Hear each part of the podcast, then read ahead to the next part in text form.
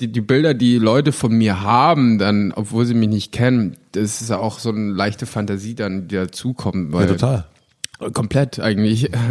Von daher ist eigentlich auf der einen Seite interessant, aber auf der anderen Seite auch ein bisschen schade, weil sie sich so mit ihrer Fantasie verankern, dass, dass sie dann nicht mehr so offen sind. Hier in Berlin ist es anders. Da habe ich so viele Leute, die gedacht haben, vor fünf Jahren äh, oder zehn Jahren, was macht der jetzt hier?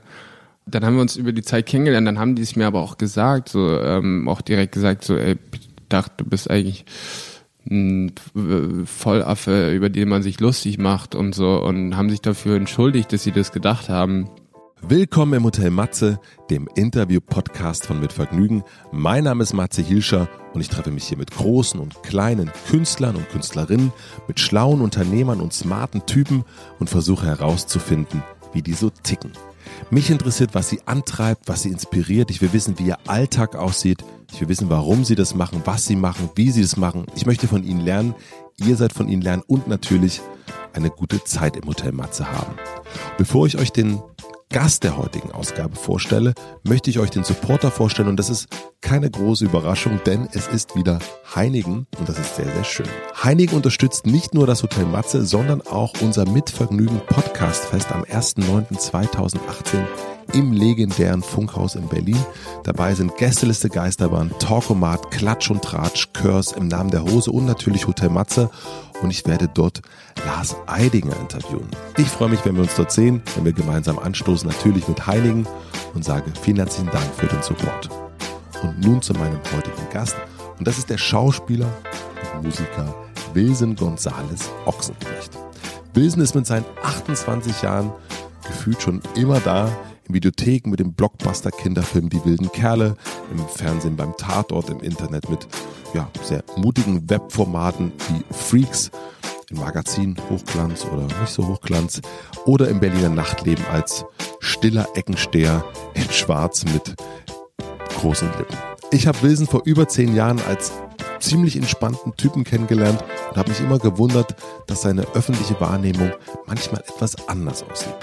Wir sprechen über die Kindheit eines Ochsenknechts. Wir reden über Wilsons tiefe Filmliebe, die Schwierigkeit, der Sohn von Punkt, Punkt, Punkt zu sein. Wir sprechen über die guten und die schlechten Seiten des Schauspielerberufs. Wilson erzählt, wie er es geschafft hat, in einem internationalen Film zu landen und was der Sänger von Rammstein damit zu tun hat. Wir reden über Vorurteile, Geduldsspiele und übers Kiffen. Ich freue mich, dass wir uns endlich, also Wilson und ich, mal bei Tageslicht gesehen haben. Ich fand, es war eine sehr, sehr unterhaltsame, lustige und manchmal auch ein bisschen traurige Stunde. Und ich wünsche euch viel Vergnügen im Hotel Matze mit dem einmaligen Wilson Gonzales Ochsenknecht. Also wir kennen uns ja schon ein bisschen durch äh, Berliner, ich würde, ich weiß gar nicht mehr, wann ich durch Tag alles. und Nacht. Wir kennen uns Tag und Nacht. Das Ja. ist irgendwie eigentlich ganz schön bei uns. Ähm, ich weiß aber gar nicht, wie lange wir uns schon kennen. Weißt du das? Also ich kann mir das vorstellen, dass das so grob vor 10, 11 Jahren waren, ähm, weil ähm, ich, als ich bei Universal gesigned habe, war ja Fiete mein A&R Mhm, stimmt. und ähm, damals gab es das DJ Remy Demi Team noch. Ja, Ähm, und da habe ich auf, das war, Genau. ich war 50 Prozent davon. Ja, ja, genau. Und ähm, äh, und da habt ihr auch dementsprechend auch Partys gemacht, auch mal im Cookies damals, Mhm. glaube ich, äh, und im WMF auch mal hin und wieder was. Du stimmt, du warst, du warst äh, Teil des, äh, der Einrichtung. Ja, ja, genau. Ja, ich erinnere, weil das bin gerade hergezogen und da war noch viel leer und da waren halt diese Partys überall und es war kurz bevor jeder Vater geworden ist. Also du, uns, du bist ja. kurz darauf Vater geworden, ne? ähm, dann auch für die Cookies-Leute und ähm, Pierre ist ja auch Vater geworden Ja. dann und so und dann hat man auch gemerkt, so dass so eine Ära langsam zugeht. Also Bar 25, es war ja dann auch zu Ende und so und ähm, Aber deine Feierzeit ist ja auch ein bisschen vorbei, würde ich jetzt mal so von, also ich, ich gehe jetzt auch nicht mehr so oft weg, deswegen sehen wir uns auch seltener, Ja. aber ähm, gefühlt bist du ja nicht, mehr- also bist du jetzt nicht mehr so der Partytiger. Nee, ich bin eigentlich gar nicht mehr unterwegs. Also ich gehe wenn dann mal zu Freunden, die ein Event machen oder Konzerten, Konzerte gehe ich mittlerweile sehr gerne oder halt wenn Freunde auflegen oder ein guter DJ, dann gehe ich einfach da spezifisch hin. Aber sonst gehe ich einfach gerne mal abends in eine Bar oder habe ein längeres Dinner m- mit Getränken oder so oder zu Hause mache ich es auch gerne. Aber ich finde, ja, ich gehe selten einfach nur so jetzt heute, geil, Wochenende, Samstag, ich gehe raus auf die Piste. wenn dann mal, wenn man Grund hat, irgendwie ein neues Projekt hat oder einfach tagsüber angefangen hat zu trinken, weil man im Park war oder so und dann fühlt man sich mal auszugehen, aber nicht mehr so wie früher, aber es ist auch weniger los, finde ich. Gibt's für dich sowas überhaupt wie, wie Wochentage? Spielen die für dich eine Rolle? Ähm, ich meine, wenn ich frei habe, habe ich ja eigentlich frei. Also da ist teilweise dann Dienstag wie ein Samstag oder so. Klar, ich kriege immer E-Mails auch unter der Woche, aber auch am, am Wochenende und beantworte die dann trotzdem, weil ich meine, ich habe dann auch Zeit, kann dann auch antworten. Ähm, aber, aber du hast nicht sowas wie ein Arbeitstage, äh, Arbeitsstunden, dass du, also du bist sozusagen wirklich. Nö, also ich schlafe so, sag ich mal, ähm, ich kann bis elf ausschlafen. Also wenn ich dann nichts zu tun habe, oft habe ich auch, auch Termine früh oder so und leg, kann die aber um elf Uhr legen, dann stehe ich um zehn und neun auf, das ist jetzt auch nicht das Problem. Aber wenn ich dann drehe, stehe ich gerne um fünf Uhr, vier Uhr auf, das ist mir egal. Aber wenn ich dann frei habe, dann richte ich mich nach den Leuten, mit denen ich äh, was beruflich zu tun habe oder äh, Termine beim Arzt oder sowas, da ist dann eigentlich egal, welche Uhrzeit ich dann aufstehe. Ich frage das gerne am Anfang. Ähm, ich mache dann gerne. Oh, Prost, ja. Prost. Prost. Ich frage das gerne am Anfang. Ähm, wenn wir uns in einer Hotelbar kennenlernen würden und wir würden uns nicht kennen, ja, mhm. wir kennen uns, lernen uns irgendwo auf der Welt kennen in Singapur und ich frage dich nach einer halben Stunde, was du beruflich machst, was würdest du mir dann sagen? Also das mache ich eigentlich nie. Ich sage nie, dass ich Schauspieler bin oder sowas. Ich sage dann,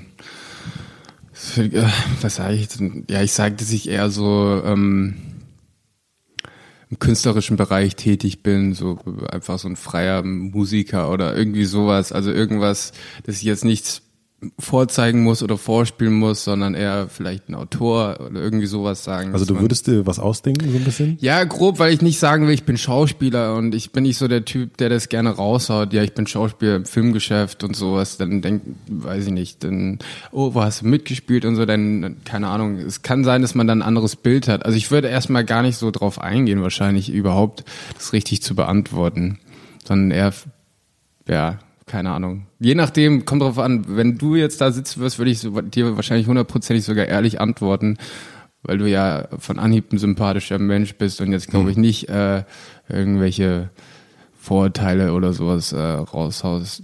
So. Ja, okay. Also das heißt, du würdest auch so eine, ähm, du hast auch nicht nur eine Skepsis gegenüber deinem Beruf, sondern auch eine Skepsis gegenüber der anderen Person, was die dann denken könnte von dir ja. oder und was, was daraus resultieren ja, definitiv. würde. Zum Beispiel, wenn ich in Kalifornien bin, daran muss ich jetzt denken, wenn Leute mich da fragen, was mache ich in LA oder so, und da sage ich total ungern, ich bin Schauspieler oder bin im Filmgeschäft. Das ist einfach, weil ich ich höre mich, ich bin Deutscher und sage, ich bin Schauspieler, bin in LA und äh, keine Ahnung, da kommen so viele komische Bilder, was Leute von einem denken und da will ich einfach nicht kann man erzählen, was man will, die glauben eh eigentlich alles.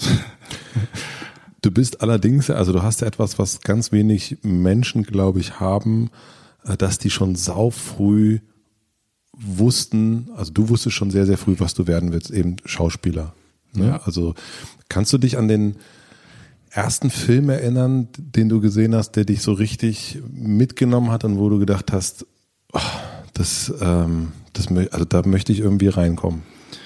Ähm, also ja, es waren schon mehrere Kinderfilme, die ich gerne geguckt habe, wo ich klein war, wo ich dachte, darauf hätte ich richtig Bock am Set zu sein. Das waren Filme wie Goonies oder ähm, ähm, ähm, ähm Little Rascals, was die Sträuche, ne, mhm. die kleinen Sträuche und so und ähm, und dann, als ich älter geworden bin, hat mein Vater mir Taxi Driver gezeigt und so. so. Oder Panic Room auch. Dann kam es ein bisschen älter. Aber es waren so die Filme, wo ich gedacht habe, boah, cool, die Kids sind am Set und die haben voll coole Sets und das ist echt ein Camp und die haben bestimmt eine coole Zeit, weil sie in einer großen Gruppe sind und ähm, und ich dachte, warum kann ich das nicht machen? Ich möchte auch was Außergewöhnliches machen, wie die Kids am Set ähm, da ihre, ihre riesen Piratenschiffe haben und sowas. Und oder Hook fand ich auch super gut, als ich klein war. Und es hat mich halt einfach fasziniert. Und da ich immer ans Set aufgewachsen bin wegen meinem Vater, ja.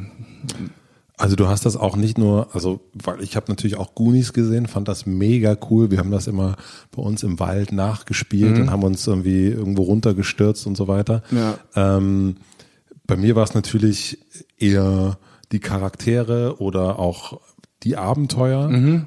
ähm, aber du hast direkt das Set gesehen und direkt sozusagen die Lampen und, und, und alles, was sozusagen. Ja, also ähm, erstmal du siehst das Bild und du siehst halt einfach eine Welt, die aufgebaut worden ist und allein sowas den Menschen zu geben, ein Publikum, dachte ich, ist faszinierend, eine Welt kreieren und selbst als Darsteller mitzuwirken, fand ich faszinierend. Ähm, Wie alt warst du da? Da war, wann wir, ja, keine Ahnung, wann habe ich so Sachen geguckt? Mit fünf, sechs, glaube Mhm. ich, hat man so die ersten Filme dann mit echten Kindern und Menschen geguckt. Ne?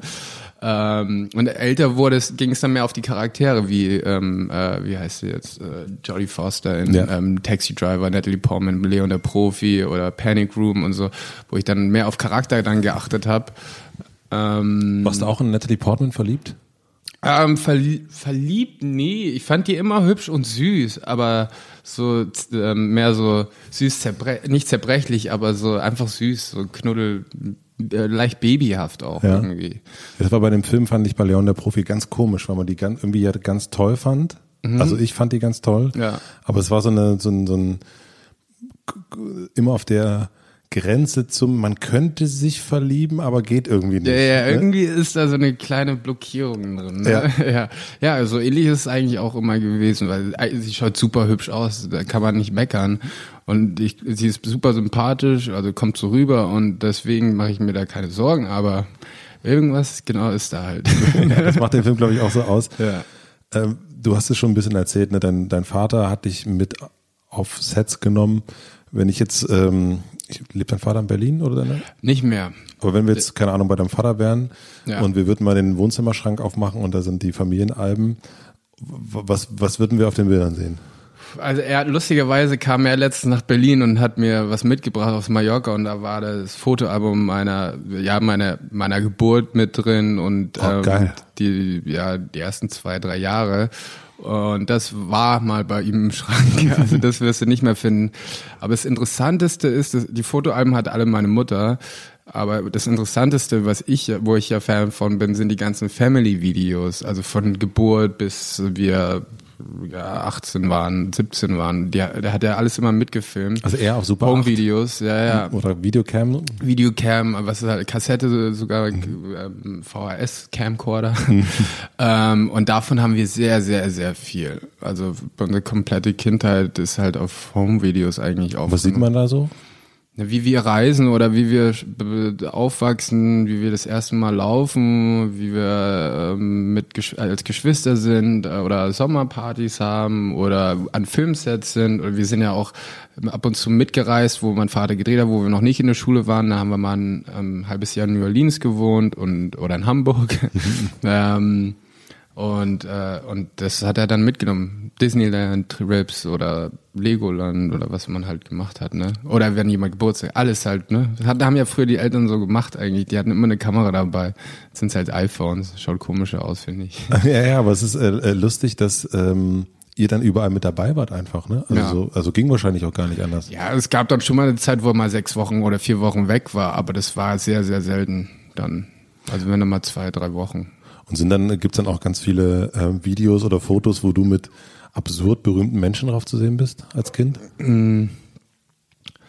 Ähm, ke- weiß ich gar nicht. Also es gibt ein Wahrscheinlich Bild eins mit, Helmut Dietl wahrscheinlich. Das kann gut sein, ja, das kann gut sein, aber auch John Bon Jovi gibt's eins, weil mein Vater hat mal einen Film gedreht mit Marianne Segebrecht in L.A. und John Bon Jovi hat da mitgespielt. Und dann bist du dann mit John Bon Jovi zu sehen. Ja, ich war da, also der, die Nachbarn haben den Film, glaube ich, produziert und er kam dann mal tagsüber zum Barbecue oder sowas. Ja, aber da war ich sehr klein. Aber ich habe ihn dann irgendwie zehn Jahre später nochmal getroffen und dann haben wir ein Bild gemacht, ein richtiges. Ja, Äh, du hast dich, also soweit ich das gelesen habe, ähm, hast du dich in deinen ersten Film quasi reingequatscht ähm, bei, deinem, bei deinem Vater, weil du, äh, du und, und dein Bruder Jimmy habt gesagt, wir wollten auch unbedingt mal mitspielen und äh, ihr durftet dann irgendwie Komparsenrollen äh, Rollen übernehmen und ähm, die erste Rolle musstest du durchs Bild rennen und bist gestolpert. Ja, das war, da haben wir Stimmt in New das? Orleans gewohnt für den, für die Serie, die mein Vater gedreht hat. Was war das? Ja, das war eine Hochzeitsszene und ähm, wir hatten, klar, wenn du den ganzen Tag am Set abhängst, also nicht jeden Tag, aber besuchst, willst du irgendwann mal als Kind vor die Kamera, ist halt ein Spielplatz. Du willst immer machen, was die Erwachsenen machen oder die Älteren. Und dann gab's halt eine Hochzeitsszene, wo viele Komparsen gebraucht worden sind und dann hat mein Vater organisiert, hier, ihr dürft mal durchs Bild laufen und ähm, ihr müsst aber was vom Buffet klauen, bevor es eröffnet ist. Und dann lauft ihr in das Haus rein, die Treppe hoch und dann verschwindet ihr im Haus. Und das haben wir gemacht. Ich habe Karotten, glaube ich, geklaut, soweit ich mich erinnere. Ich war fünf Jahre alt und dann ähm, mein Bruder auch. Und dann sind wir die Treppen hochgelaufen und ich bin direkt äh, an der ersten Stufe hängen geblieben und mich hat's direkt aufs Gesicht gebrettert. ja, das war mein Einstieg ins Showbusiness. Als ich das gelesen habe, und ich weiß gar nicht, wo ich es gelesen habe, musste ich total lachen, weil ich dachte irgendwie, das passt ja voll irgendwie. Ja. Ähm, also zu, zu, zu dem, wie, wie man wie ich dich so wahrnehme.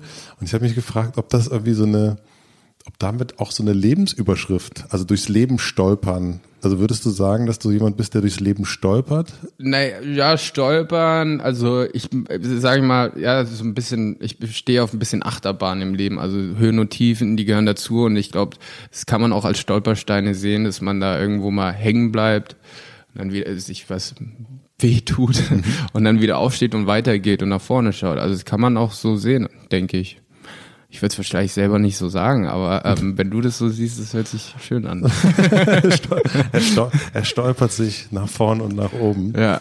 Was, was wäre denn noch eine, eine Überschrift für dich, also die dir selber, also wenn du dich jetzt mal so aus einer, ähm, aus einer Vogelperspektive betrachtest oder deine Sachen, die du so machst? Also es ist ja viele Leute, die mich von außen sehen, die kennen mich ja gar nicht persönlich und äh, ich weiß nicht, was die immer für ein Bild haben. Aber ich rede ja auch nicht so gerne irgendwie öffentlich, sag ich mal. Ähm, und ähm, vielleicht sowas wie stille Wasser sind tief oder so. Ne? Ja. Also ja, ich glaube, das passt vielleicht. Was, was denken andere über dich, was eigentlich gar nicht stimmt? Naja, ich, also was ich mal immer öfters höre, dass äh, mein Vater mir immer Vitamin B gibt und so oder Rollen gibt und sowas, was ähm, er also er gar nicht mehr wirklich tun kann oder konnte. Wenn dann kann er sagen, ja, ich kenne die Produzentin, dann wollen die Produzenten mich zum Casting einladen. Dann muss ich zum Casting gehen und vorspielen und so. Das, ich muss trotzdem den Weg gehen, weil egal wer der Sohn ist, von wem, wenn du Scheiße spielst, wirst du trotzdem nicht genommen, ne?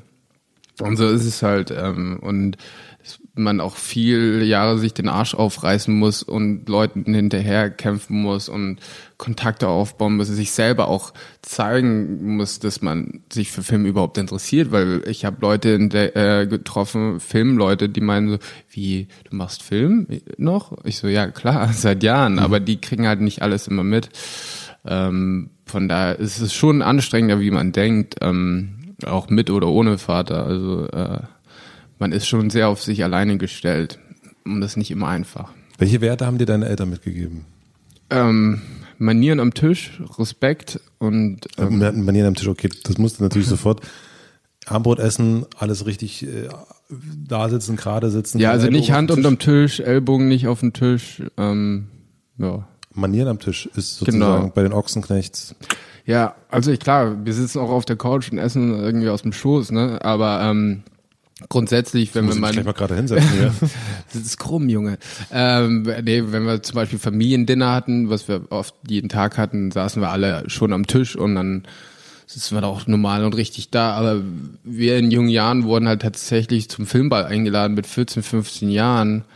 Und ähm, wir, da waren Fußballer da damals, die ähm, saßen so am Tisch, Hand, Hand unterm Tisch und haben nur mit einer Gabel gegessen und aber auch mit der Hand geschnitten. Und es ist halt auch dann nicht unprofessionell, aber es ist halt, man sitzt da mit vielen wichtigen Leuten im Anzug da. Und wenn man sich, wenn man dann sich so da irgendwie das Essen reinstinkt, es kommt halt einfach nicht nett drüber. So wurde ich halt erzogen und ähm, Also diese Manieren, äh, also jetzt wahrscheinlich nicht nur am Tisch, sondern auch sozusagen allgemein Manieren zu haben. ja genau. Also Respekt vor anderen Leuten, Hilf, ähm, hilfsbereit sein, ähm, ja.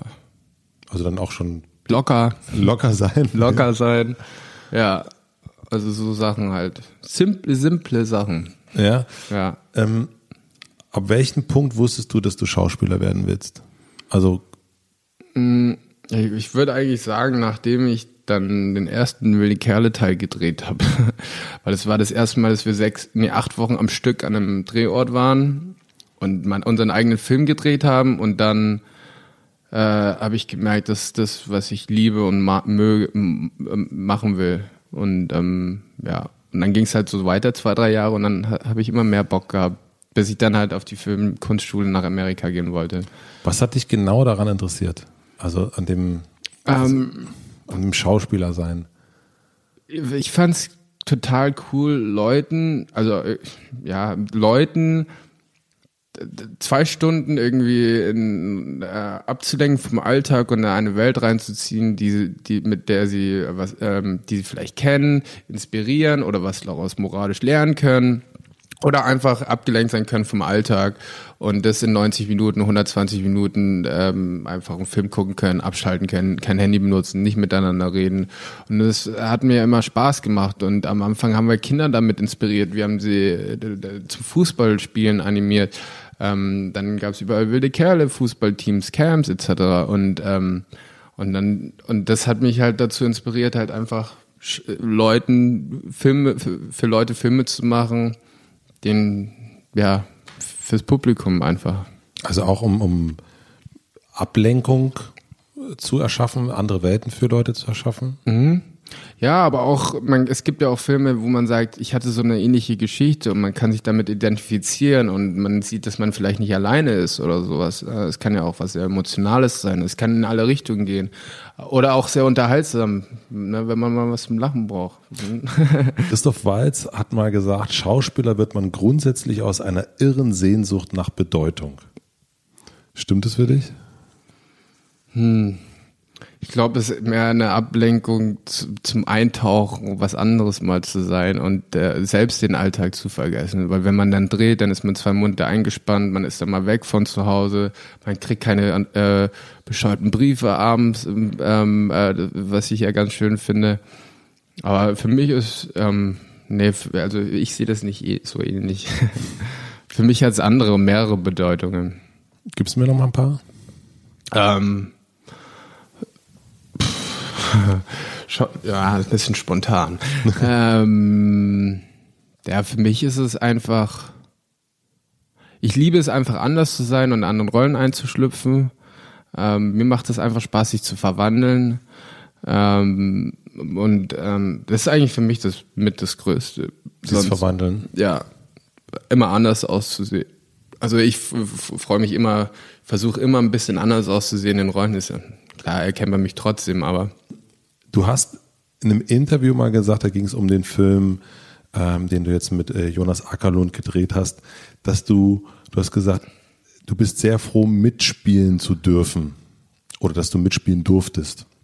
ja. Und ich habe immer wieder, wenn man so Interviews mit Schauspielern sich anguckt oder durchliest, kommt diese Art von Demut auch immer wieder raus. Dieses, oh, ich bin total froh, dass ich hier dabei sein darf. Auch immer in den Making-ofs kommt es immer wieder so raus. Und ich denke oftmals so, ja, also ganz ehrlich, der Regisseur muss dir doch danken, dass du dabei gewesen bist. Aber irgendwie ist das so, ein, so eine Wahrnehmung, die Schauspieler auch haben. So, und es gibt irgendwie so eine, so eine Demut, äh, auch vor den anderen. Ähm, kannst du das bestätigen? Siehst du das auch so? Also vor allem bei dem Film ist es so, weil ähm, da hatte ich halt das, war ich wirklich froh dabei sein zu können, weil ähm, es einfach ein international äh, Cast war und die Leute man eigentlich überall auf der Welt kennt und mich in Schweiz, Deutschland, Österreich und vielleicht ein paar anderen Ländern wegen wilde Kerle, aber kennt tut mich eigentlich keiner und wenn man da ans Set kommt oder überhaupt zum Casting eingeladen wird und man sechs verschiedene Rollen vorspielt und dann man am Ende wirklich dabei ist und eigentlich am Anfang gehofft hat, vielleicht kann man für eine andere Rolle vorspielen, es klappt aber nicht. Und dann erfährt man, wer überhaupt alles mitspielt, dann bist du ja erstmal baff und dann wer der Regisseur ist und du kommst ans Set und bist total nervös und zurückhaltend und hoffentlich kriegst du es irgendwie äh, dann hin, weil du so nervös bist. Ähm, deswegen war ich dann, hab, ist es absolut gerechtfertigt, da zu sagen, froh sein mitzuspielen, weil am Ende des Tages waren alle so nett und so cool und ich hatte einfach nicht Vorurteile, aber einfach andere Vorstellungen, was Leute von mir halten, weil mich man nicht kennt. Ähm, und ähm, einfach mit internationalen Leuten zusammenspielt und wenn da jemand ans Set auftaucht, woher kommt der Deutsche jetzt her und den kennt man ja nicht, ähm, hat man halt selber ein komisches, demütiges, so eine kleine Demütigung ähm, in sich selbst und deswegen war ich dann sehr froh, dass alles geklappt hat, weil es war schon ein harter Kampf, dann am Ende dabei zu sein. Dabei sein zu dürfen. Dabei sein zu dürfen, Entschuldigung. Ich mache eine kurze Pause, denn ich möchte euch von einem neuen Angebot von O2 erzählen. Mit O2 Connect habt ihr die Möglichkeit, nicht nur mit einem Mobilgerät zu surfen. Seit dem 5.6. stehen O2 Free Kunden bis zu neun weitere kostenlose SIM-Karten zur Verfügung. Das heißt, ihr könnt euer Datenvolumen zwischen Handy, also Berufshandy, Zweithandy, Smartwatch, Tablet oder wenn ihr ein Auto mit mobilen Hotspot habt, aufteilen. Für mich ist zum Beispiel total sinnvoll, weil ich im Urlaub oder am Wochenende auch gerne mein Handy aushabe oder nicht dabei habe. Und da packe ich mir einfach eine weitere SIM-Karte in ein Zweithandy und kann dann im Urlaub oder am Wochenende Podcasts hören und muss nicht immer die Karten hin und her wechseln. O2 empfiehlt mir, euch den Free M Connect Tarif für 29,99 pro Monat zu empfehlen. Damit habt ihr 10 GB LTE Datenvolumen, die ihr jetzt quasi auf eure SIM-Karten aufteilen könnt. Weitere Infos packe ich euch in die Show Notes und jetzt zurück zum Interview. Ich hoffe, dass du das richtig verstehst, aber ich, ähm, ich finde, schau, ich habe ein paar bekannte Freunde, die Schauspieler sind und ich finde, das ist von allen künstlerischen Berufen der echt beschissenste Beruf eigentlich, weil man jedes, also man kann alles für sich allein spielen eigentlich gut. Man kann für sich allein malen, man kann Fotos für mhm. sich allein machen, aber Schauspielerei kannst du eigentlich nur machen, wenn du eine Erlaubnis hast. Ja. So, du kannst eigentlich, wenn du dich jetzt hier in den Raum alleine hinstellst und Schauspieler ist das irgendwie und niemand da ist. Ja, komm, das ist, halt, ja, denken alle, was ist mit dem? was ist los? eigentlich los ja. mit dem? Ähm, du hast es erst schon gesagt, dass es auch sehr hart ist. Ich kann das nicht, also warum, warum tust du dir das an? Ähm, warum tun sich das auch Schauspieler an? Also dieses, diese, weil du bist ja, du sitzt vor mir ganz in Schwarz, äh, Ring, Tätowierung, du bist ja ein super selbstständiger Typ und eigentlich, also du und auch viele andere, ne? Mhm. Menschen, die eigentlich nicht um Erlaubnis fragen, aber dann wählen sie einen Beruf, wo sie totale Erlaubnis brauchen, sonst ohne Erlaubnis. Ja, man braucht immer ein Go, ja immer, man was machen kann. Ja, ähm, also ich weiß auch nicht. Das ist halt dann, wenn dann mal was passiert, also oft ist es so, es geht nicht mal bei mir darum, dass die äh, Projekte total erfolgreich sind ähm, und kassenstarker werden oder so. Aber mir geht es dann darum, die Leute, die den Film dann mitbekommen, zu sagen, ich habe den gesehen und ich fand es wunderbar. Und diese kleinen Dinger, diese kleinen ähm, Kommentare, die reichen ja eigentlich schon, um am Ball zu bleiben und nicht aufzugeben. Und das, äh, der Job ist super geil, wenn er wenn er läuft. Weil man eigentlich, wenn man zwei, drei Filme im Jahr dreht, dann hat man gut ausgesorgt, äh, sage ich mal. Man kommt auf jeden Fall äh, ähm, dann ein Jahr ohne Arbeit aus, ne, wenn man sich ähm, reingekämpft hat. Mhm. Aber wenn es dann läuft, dann ist es richtig gut. Aber sonst ist es auch ein richtiger Scheißjob. Also es, äh, es ist so eine Hate-and-Love-Liebe. Ähm, ich hatte eine Situation, wo ich mal also am längsten war mal über eineinhalb Jahre habe ich nicht gedreht. Weil du immer wieder abgelehnt wurdest? nee, da kam einfach gar nichts. Da kam, kam gar, gar nichts, nee. Und dann denkst du dir auch so, an wen liegt's? Liegt's an mir? Was habe ich gemacht? Ähm, ich, man weiß ja selber nicht, wie, was die Leute von einem halten. Ähm, und dann fragt man sich, ist es überhaupt der richtige Job? Ne? Man verzweifelt dann auch mal oder so. Aber ich bin nicht so verzweifelt, dass ich gesagt habe, ja, ich trinke mich jetzt weg oder so. Was hast du dann gemacht? Gewartet. Weil ich wusste, da wo ich herkam, von Kinderfilmen, um äh, dann auch irgendwann mal in 10, 15 Jahren als erwachsener Schauspieler auch bei den Erwachsenen anzukommen oder akzeptiert zu werden oder ein grünes Licht zu bekommen, ne? Mhm. Ähm, wusste ich einfach, dass es lange dauern wird. Fünf bis zehn oder sogar länger. Von da wusste ich von Anfang an, dass ich da auf jeden, Entschuldigung, auf jeden Fall Geduld brauche. Und ich wusste einfach, dass es lange dauern wird. Ähm, und ich bin immer noch mittendrin und kann jetzt nicht sagen, ja, ich habe es jetzt geschafft. Ähm, aber ich habe halt die Geduld und die über Jahre hinweg ist die halt gewachsen und ähm, die habe ich immer noch. Und das ist das Wichtigste. Da also wie gesagt, der Beruf ist richtig scheiße, wenn er nicht läuft. Er ist richtig gut, wenn er läuft. Und wenn er dann mal läuft, dann hat man auch oft, also wenn ich dann ein Projekt mal jetzt reinbekomme, dann kriege ich zwei, drei gleichzeitig und diese schneiden, überschneiden sich alle übereinander und dann habe ich wieder ein halbes Jahr gar nichts. Das ist total bescheuert. Dann kommt immer alles gleichzeitig. Aber wenn es dann läuft, dann macht es richtig Spaß und dann ist es echt ein Traumberuf. Ähm, das Wichtigste ist einfach nur Geduld zu haben. Einfach nur Geduld. Und, was, und nicht abzurutschen oder ähm, ja, da hatte ich ja Glück, dass ich da nie irgendwie äh, ähm, irgendwie feiern war, weil es mir scheiße ging oder sowas oder einfach mit einer Bierflasche aufgewacht bin. Das habe ich zum Glück nie gemacht. Und Was hat dir aber geholfen, so geduldig zu bleiben und, und auch jetzt noch zu sein? Ich habe viele, viele Menschen, äh, Freunde kennengelernt in Berlin über die letzten Jahre oder seitdem ich hier wohne, ähm, die jetzt auch nicht alle so feiermäßig unterwegs sind, sondern ähm, mit denen man auch, wenn man mal frei hat, weil viele sind freiberuflich, die haben auch Zeit, irgendwie essen zu gehen tagsüber, Filme zu gucken oder ähm, ins, äh, ins Studio. Ich gehe gerne ins Studio, mach Mucke mhm. dann zum Beispiel. Früher habe ich sogar noch öfters aufgelegt, was jetzt mittlerweile seltener ist, weil ich halt auch öfters drehe. Ähm, aber dann habe ich halt aufgelegt oder ähm, ja, wie gesagt, Studio gegangen. Was auch hilft, ist Zocken, Xbox oder sowas, ne, mit Freunden online. Ähm, und auch malen, ne? man hat ja auch viele Hobbys. Also, also einfach, was man alles geliebt hat als Kind, auch ähm, einfach nicht aufhören ja, in der freien Zeit. Und äh, ja. Und bildest du dich in irgendeiner Form noch weiter? Also machst du, lernst du in irgendeiner Form? Hast du einen Lehrer?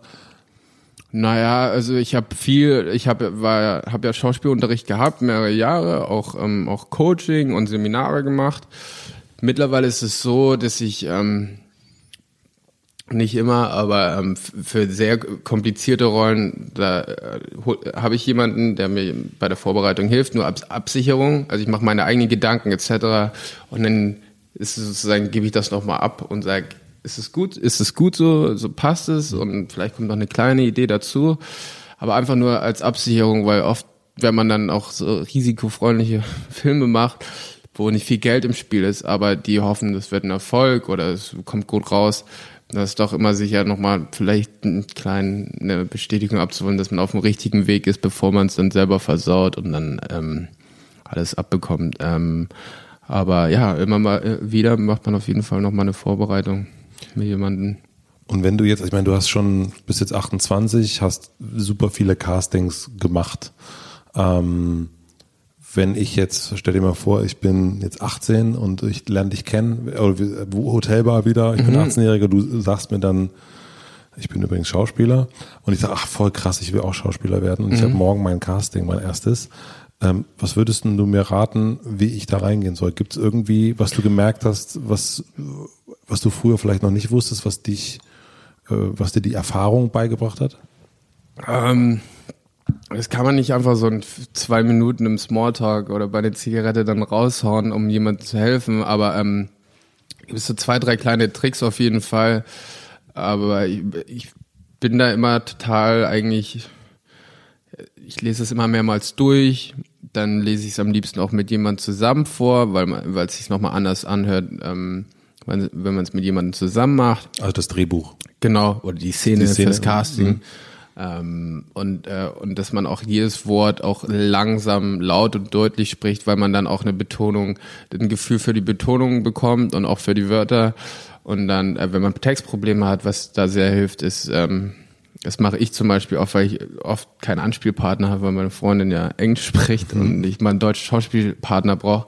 Dann spreche ich auf dem iPhone die Texte vom Partner. Also ich lese meinen Text stumm vor dann lese ich den Text vom Partner vor, dann lasse ich wieder eine Stille und dann ähm, spiele ich das mit meinem iPhone mit mir selber sozusagen. Somit habe ich auch schon eine Casting-Szene gemacht und auch bekommen. Ja, welche Firma, welchen Film hast du Zum so? Beispiel bei Lords of Chaos.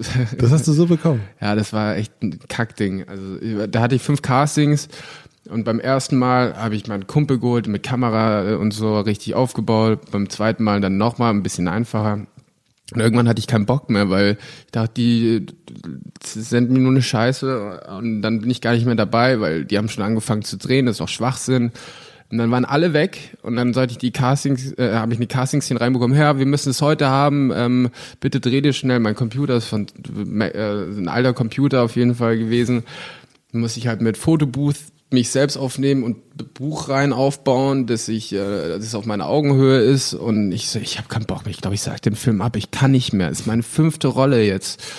Und dann habe ich die Rolle eingesprochen und dann eigentlich mehr oder weniger einfach so, ähm, ja, so leicht genervt gespielt, aber auch so, aber auch schüchtern irgendwie. Mhm. Und dann ähm, und dann habe ich eine Stunde später ein Ja bekommen. Also geht auch. Das heißt auch. Ein Hingewichse geht auch. Das also der, deine Tipps sind einerseits natürlich gutes Vorbereiten, aber dann trotzdem ein bisschen drauf scheißen. Ja, es ist echt, also wie gesagt, es gibt Situationen, da äh, es kann jetzt 18 Uhr sein, dann heißt es, hey, morgen ganz dringend Casting. Denkst du, bist bescheuert? Die wissen seit Monaten, wann sie drehen wollen. Jetzt kommt über Nacht ein Casting. Na gut, dann weiß man natürlich warum. Ja, dann lernst du irgendwie den Text auswendig und ähm, ja, ja, dann, also wenn du Zeit hast, ab und zu hast du ja keine Zeit und du gehst dann einfach rein und du bist aber so nervös, weil du dich nicht vorbereiten konntest richtig und dann ja, ist halt auch eine Glückssache. Ich kann da auch nie sagen, ich krieg auch viele Absagen, aber kann ich auch mittlerweile absehen, was, wo, wo ich Absagen bekomme und wo nicht. Nee, also wo nicht, wo ich Absagen bekomme, kann ich voraussagen. Aber ich kann nicht sagen, wo ich Bestätigung bekomme, auf ah. keinen Fall. Ah, okay. Du hast es erst schon gesagt, dass du, wenn du viel, wenn du eine Rolle bekommst, bekommst du eigentlich auch viele, also du hast entweder zu tun und hast du richtig zu tun oder gar nicht zu tun. Mhm. Hast du, also es geht ja ganz vielen Leuten so. Ja. Ne? Das ist ja auch in, keine Ahnung, wenn man Single ist, entweder man ist lange Single und dann ist man lange alleine, dann läuft gar nichts mehr, oder man hat irgendwie ganz viele Optionen. Mhm. Hast du eine Erklärung dafür, woran das liegt? Ich kann es nicht sagen und ich lache auch jedes Mal, wenn es immer wieder passiert, weil ich kenne, das hört ja auch nicht auf. Also es wiederholt sich am laufenden Band. Das ist dann echt, dann kriegst du zwei, drei Filme gleichzeitig oder eine Gastrolle. Du kannst aber nur ein Ding vorbereiten, richtig so, weil du bist dann so fokussiert aufs andere. Ich weiß nicht, warum das passiert. Ist auch lustig irgendwie, aber auch dann nervig, weil es könnte ja schön verteilt sein über ja. das Jahr, ne? Als wir uns geschrieben haben, ich glaube, wenn, ich weiß, März oder so war das oder Februar, dann hattest du auch, da hattest du mir geschrieben, was du alles so, äh, was gerade bei dir so los ist. Und das war ja auch wirklich, das ist eine, eine irrsinnige Liste gewesen. Ja. Und davor auch relativ lange eben wenig Sachen gewesen. Ja. Ähm, deswegen, ich, ähm, das ist eine ganz komische, also vielleicht gibt es irgendwie so ein, ähm, so ein Arbeitsamt Gott, ähm, der, ja, irgendwie, irgendwie der, der, besoffen ist und irgendwie die Sachen irgendwie immer so, so ist er dann so, ach, haben wir vergessen, hier, alle, die, alle Jobs schnell und dann wieder zwei dann Jahre, ein Jahr Pause. ja, aber sowas gibt's bestimmt, weil ich, ich bin da nicht der Einzige, bei dem das so es ist. Gibt, ich kenne eigentlich nur Leute, die, bei denen das auch so ist. Wir wollten ein bisschen noch über Lord of Chaos sprechen. Mhm. Ähm, der Regisseur ist Jonas Ackerlund, bekannt, würde ich sagen, vor allen Dingen durch äh, das großartige Video Smack My Bitch Up. Mhm. Ähm, soweit ich das beurteilen kann, würde ich sagen, sowieso schon ein großer Held von dir. Also Musikvideo äh, Macher und, und, und wahrscheinlich irgendwie eh auf deinem Radar.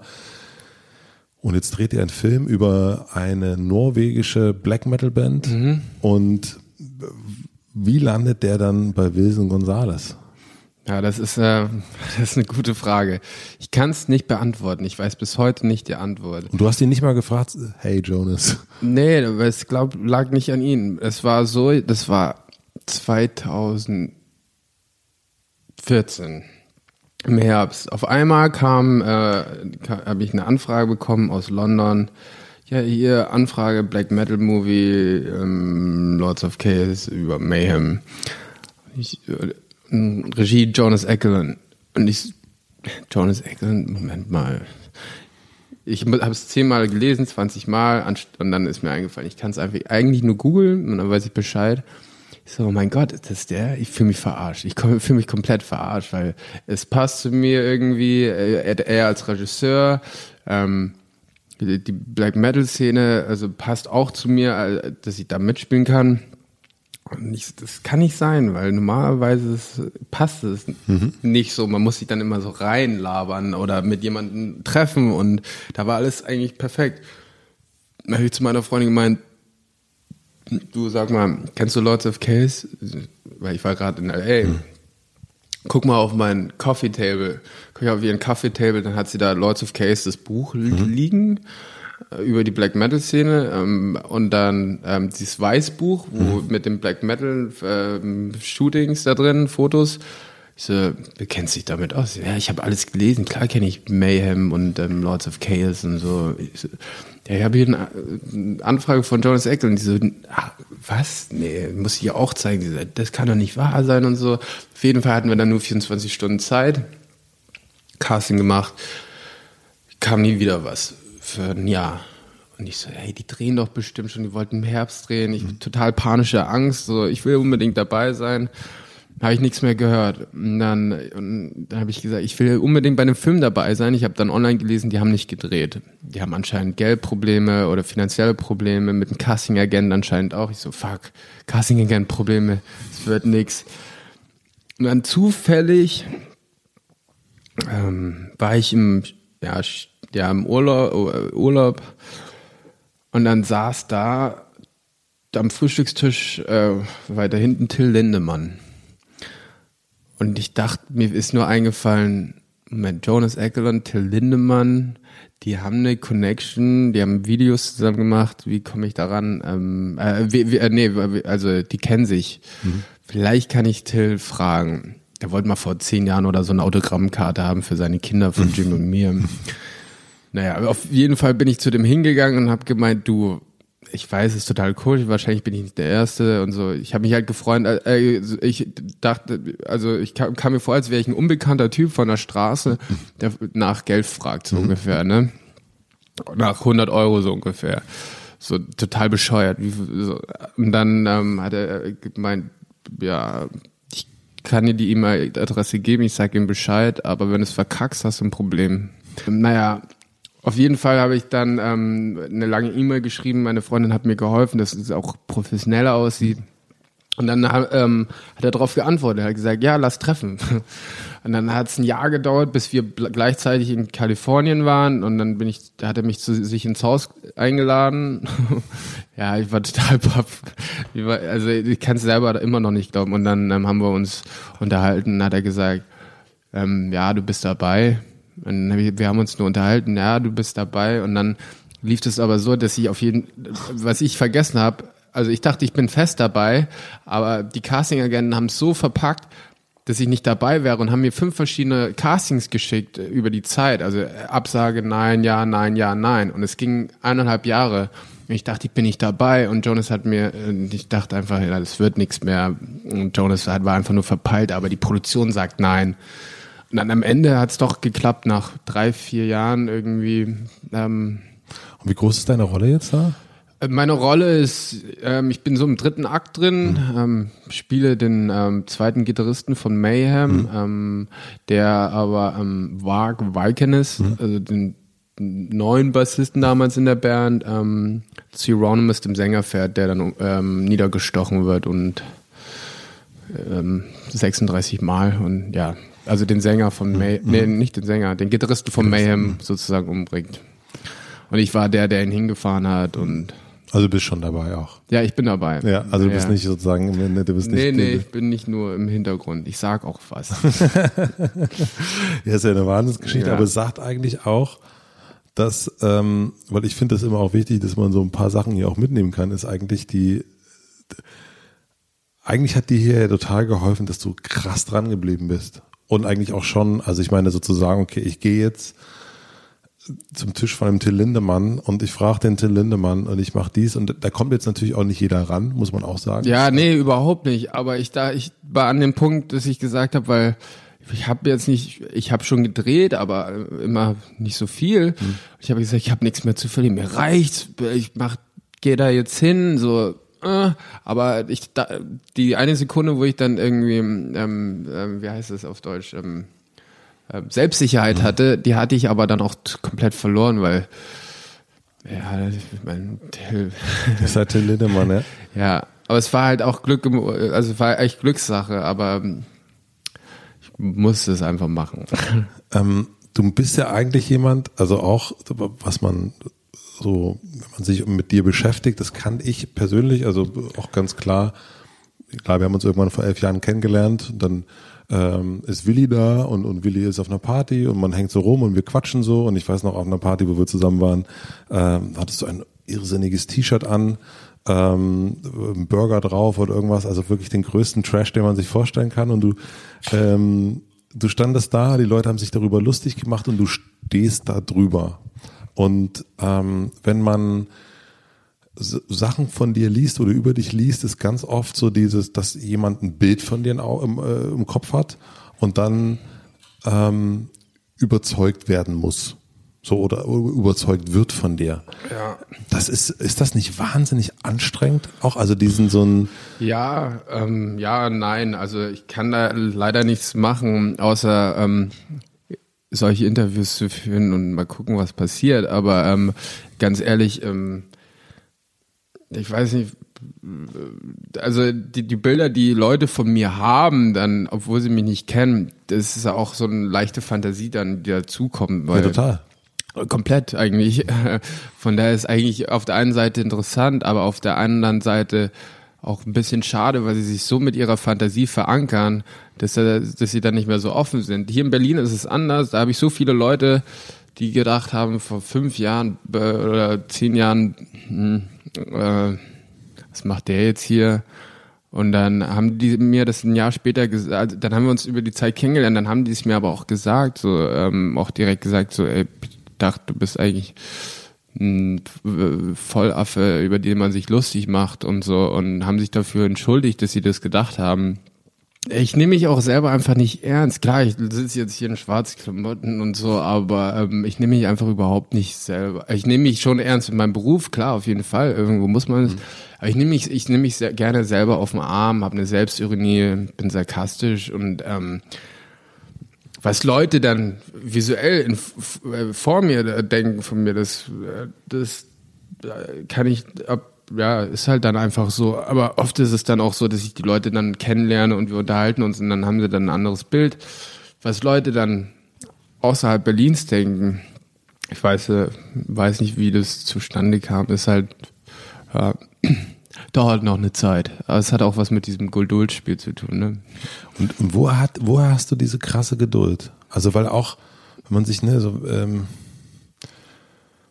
also, wie, wie soll ich das, das sind ja so viele Sachen, die du auch, also wir hatten das ganz am Anfang, dieses Stolpern. Mhm. Und du, also wenn man so sagt, das, die sind so viele Sachen passiert, wo du gestolpert bist, wenn man so will. Ne? Ja. Also, keine Ahnung, du hast eine du hast eine Bloggerbeziehung überlebt, äh, du hast eine, den den berühmten Vater äh, nicht überlebt, aber ja. sozusagen du hast eine Miss Jugendmissbrauchkiste überlebt. Also tu das ja, jetzt mal so ab.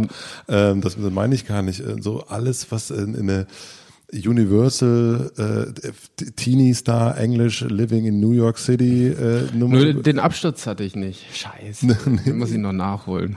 Nee.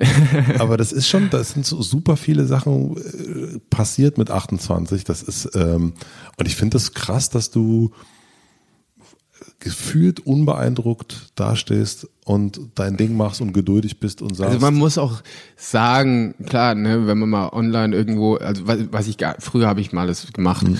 und ähm, äh, wenn ich mal einmal im Jahr oder so mal irgendwie unter Freaks oder, oder irgendwas anderes mal YouTube-Kommentare durchlese und ein ist lustig und es ist auch wahr, ähm, man liest ein Ding was negativ ist. Und es berührt halt einen voll, weil man denkt, so, was hat man denn falsch gemacht? Du kennst mich nicht und warum wird man so beleidigt?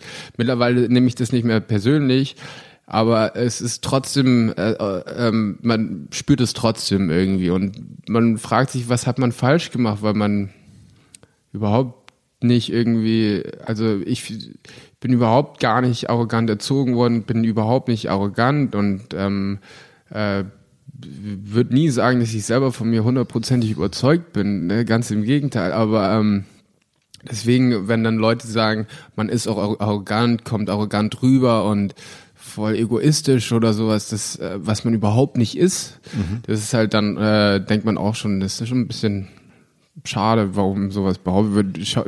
Wenn ich so rüberkomme auf ein Foto, wo ich mich nicht mal bewege und da arrogant rüberkomme, ist halt auch eigentlich Schwachsinn, sowas zu sagen, aber es berührt halt trotzdem einen, ne, irgendwo. Ist es, könnte das ein Neid sein auf äh, den andere haben auf äh, Menschen, die was erleben? Also Du, ich muss ganz ehrlich sagen, dass die Menschen, die solche Kommentare machen, glaube ich, mehr erleben oder ähm, ähm, sag ich mal, beruflich stabilisierter sind wie ich oder auch äh, wenigstens mal zwei, dreimal oder einmal im Jahr in Urlaub fahren können, was ich zum Beispiel nicht machen kann. Also ich fahre dann entweder nach LA, weil meine Freundin halt daherkommt, dort gehen meine Reisen hin, aber wir hatten noch nie wirklich einen zwei Wochen Urlaub in den fünf Jahren, wo wir zusammen sind, weil wir darauf achten, dass wir uns sehen können, zusammen sind und halt dann kommen die Jobs halt rein. Und ich glaube, dass da mit Eifersucht ist halt schade, dass Leute eifersüchtig drauf werden, aber ähm, wenn sie in meine eigenen Haut stecken würden, dann glaube ich nicht, dass sie da das überleben würden, um ehrlich zu sein. Wann bist du erwachsen geworden? Ähm, noch gar nicht, glaube ich. Nein? Nee, ich glaube, also ich fühle mich auch tatsächlich so, als wäre ich gerade 18 geworden. Also nicht, dass ich noch so, also mit viel mehr ähm, Knowledge natürlich, ne? Aber ähm, ich weiß nicht, mein bester Kumpel hat damals gemeint, ich habe das gemerkt mit 25. Ich habe es noch gar nicht gemerkt, weil bei mir ist noch immer nicht so, ich habe, sag ich mal, keine feste, ich suche gerade eine Wohnung.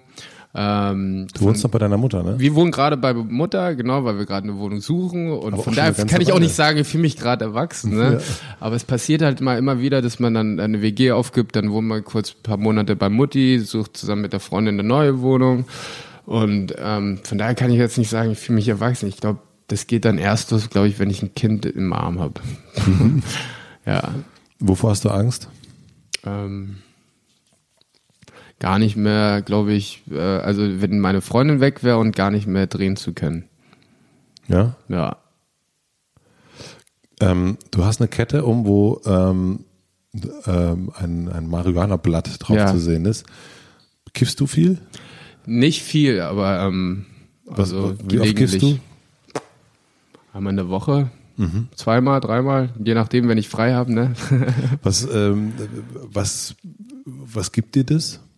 Ähm, also erstaunlicherweise muss ich sagen, ähm, dass ich dadurch entspannt, äh, entspannter bin und mehr fokussieren kann auf Dinge, weil mein Kopf, ich bin, also man sagt man Tagträumer, ne? Ich träume sehr gerne mhm. und mein, meine Gedanken sind äh, überall immer. Ähm, Ach, der Waldorfschüler. Ja, ja, voll. Ich bin echt so, mich kannst du hinsetzen und ich, da flieht ein Schmetterling entlang und ich folge dem Schmetterling und dann bin ich weg. Und ähm, dadurch bin ich eigentlich ein bisschen entspannter und nicht so nervös und ähm, kann mich mehr auf Dinge fokussieren. Im Privaten, ne? Also ich mache das nicht beim Drehen oder so, mhm. das ist ganz im Gegenteil, null. Kette habe ich auch von meiner Schwester geschenkt bekommen. Wirklich, tatsächlich? Ja, zum Geburtstag. ähm, aber ja, ich meine, das, das hilft zum Beispiel auch bei dem Geduldsspiel auch gerne. Ne? Das ist einfach, äh, äh gut, wir halten jetzt fest, okay, wie, wie ähm, schafft man es, äh, geduldig zu sein, kiffen und Playstation zocken. ja, das, kurz gefasst. Ja, das, das, ist im Grunde das, was du gesagt hast. Jetzt hast du, eine, hast einen Trick herausgefunden. Glaubst du, dass es irgendwann eine Biografie über dich geben wird? Ja, aber nicht von mir, glaube ich. Also, also nicht von dir geschrieben. Es, ja, aber dann wird es wieder nur arrogante Scheiße sein oder Vorurteile. nee, ähm, also nee, also, nee. Jetzt, ich, jetzt sage ich nein. Ich weiß nicht, wie es in 20, 30 Jahren aussieht, aber wäre bescheuert, jetzt ein Buch rauszubringen. Also kann ich mir, nee, das wäre der falsche Weg. Wenn du dich mit, äh, mit deinem Vater unterhältst, und ihr, ihr seht euch ja wahrscheinlich relativ häufig, kann ich mir, kann mir vorstellen. Ihr habt auch schon zusammen gearbeitet. Ja, haben uns letzte Woche gesehen und ähm, arbeiten auch im Juli zusammen wieder. Ach, okay. Darfst du schon sagen, was ihr macht? Nee, noch nicht offiziell, aber wir machen eine Werbekampagne für Berlin. Gut. Ähm, ich habe mich gefragt, über was ihr euch unterhaltet, wenn ihr euch seht. Ähm,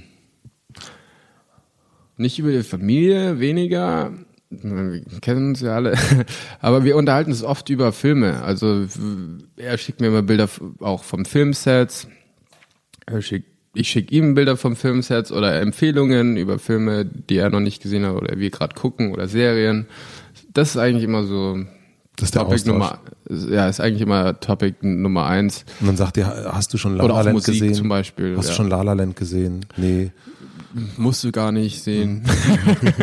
Mhm. nee, aber so Sachen halt. Und ähm, wir, da, ja, also wir haben da auch, wir haben da auch eine lustigerweise eine Anfrage bekommen, ähm, ähm, wo wir uns mal begegnen sollten, uns über Filme unterhalten sollen, mal gucken.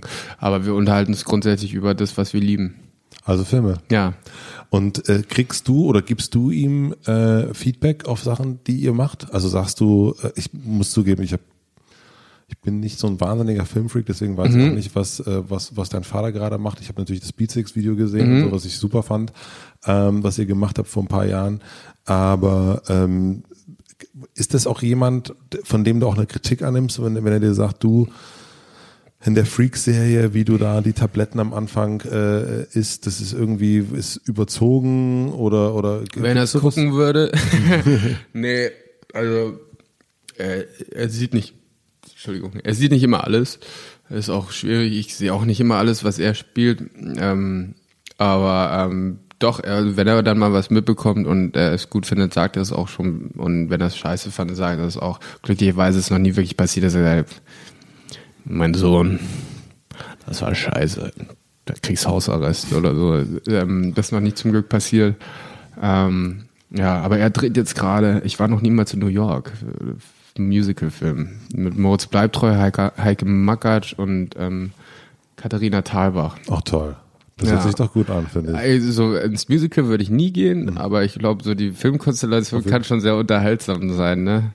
Und gibt es also so an den, du hast von deiner Freundin erzählt, äh, von deiner Familie erzählt, ähm, von den Sachen, die du machst, wer ist so dein, wer ist so die Person, wer ist dein größter Kritiker oder dein größter Befürworter, ähm, wo du sagst, das ist irgendwie, wenn, wenn da so ein Lob kommt oder eine Kritik kommt, das ist irgendwie zehnmal mehr, als wenn es von anderen kommt.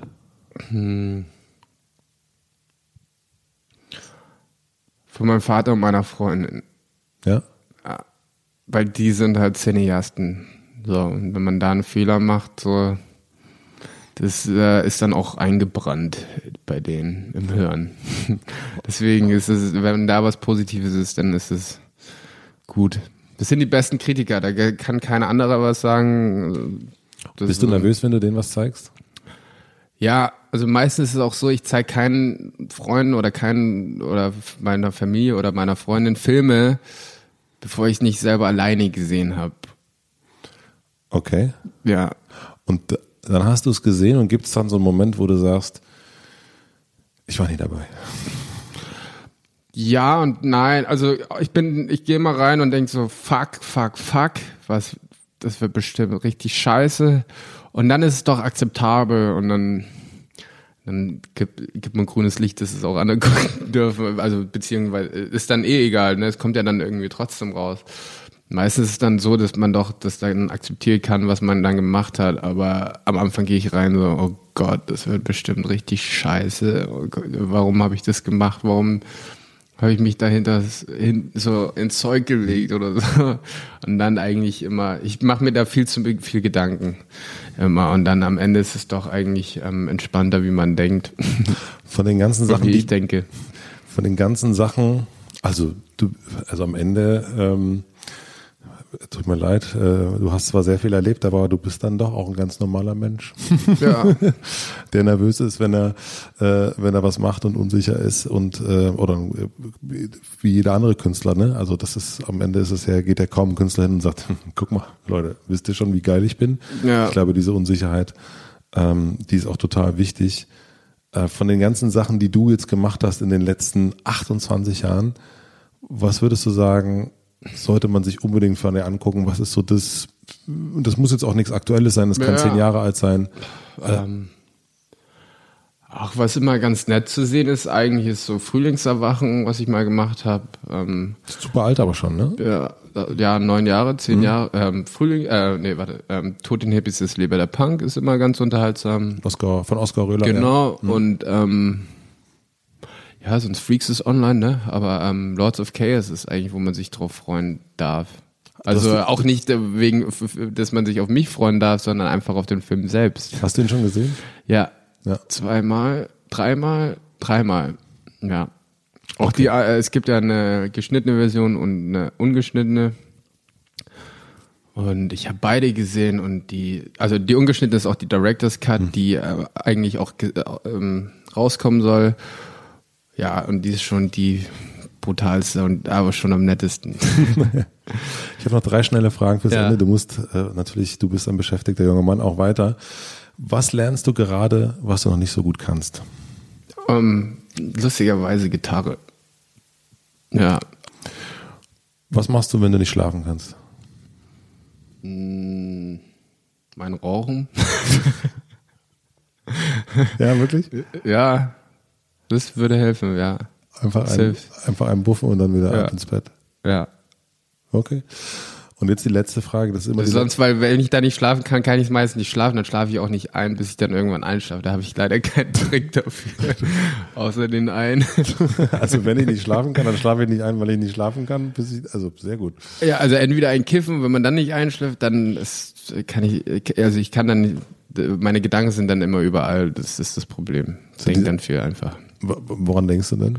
Keine Ahnung, das kann mit anfangen, ich habe vergessen, ähm, Pfandflaschen wegzubringen Ge- äh, und dann bringe ich die Flasch Pfandflaschen weg, denk dran, aber dann fällt mir ein, dass ich eigentlich noch ähm, neues Haarshampoo brauche und dann brauche ich das Haarshampoo. Dabei wollte ich eigentlich einen neuen Haarschnitt haben und dann habe ich gemerkt, ich muss eigentlich noch zum Friseur und so geht es dann immer weiter.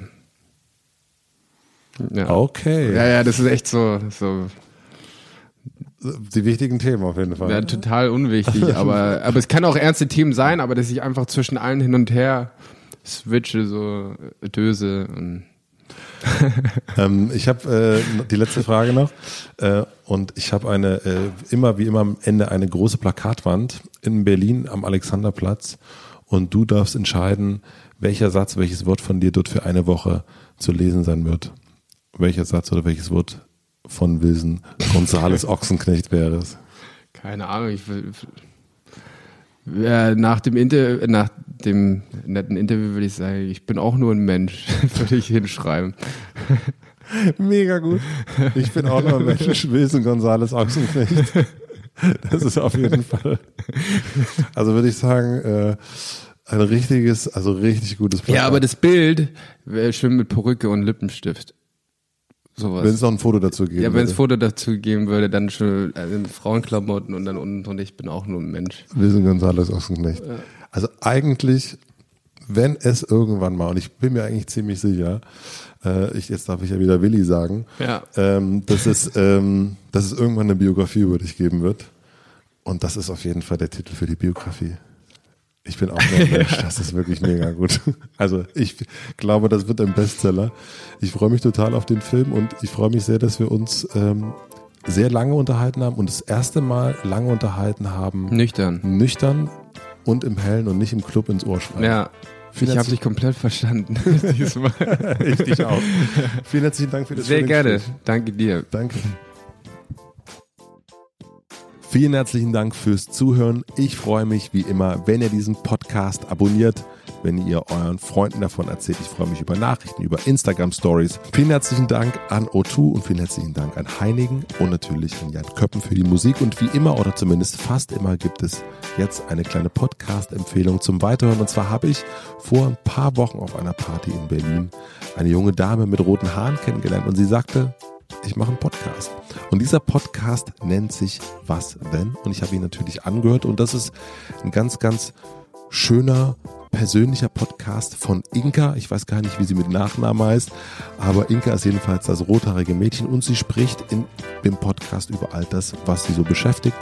Da geht es um Suizid, da geht es um Tinder, da geht es um die schönen und die nicht so schönen Momente einer jungen Dame, sage ich mal. Was, wenn, heißt der Podcast. Meine Empfehlung zum direkten Weiterhören. Ich wünsche euch noch einen schönen Tag, eine gute Nacht. Ich, äh, laut Instagram Stories gibt es viele, viele Menschen, die Hotel Matze entweder zum Einschlafen hören oder beim Bahnfahren oder Flixbusfahren. Herzliche Grüße an euch. Fahrt schön vorsichtig weiter. Ich freue mich weiterhin über Fotos von unterwegs oder aus dem Schlafzimmer. Bis zum nächsten Mal. Euer Matze.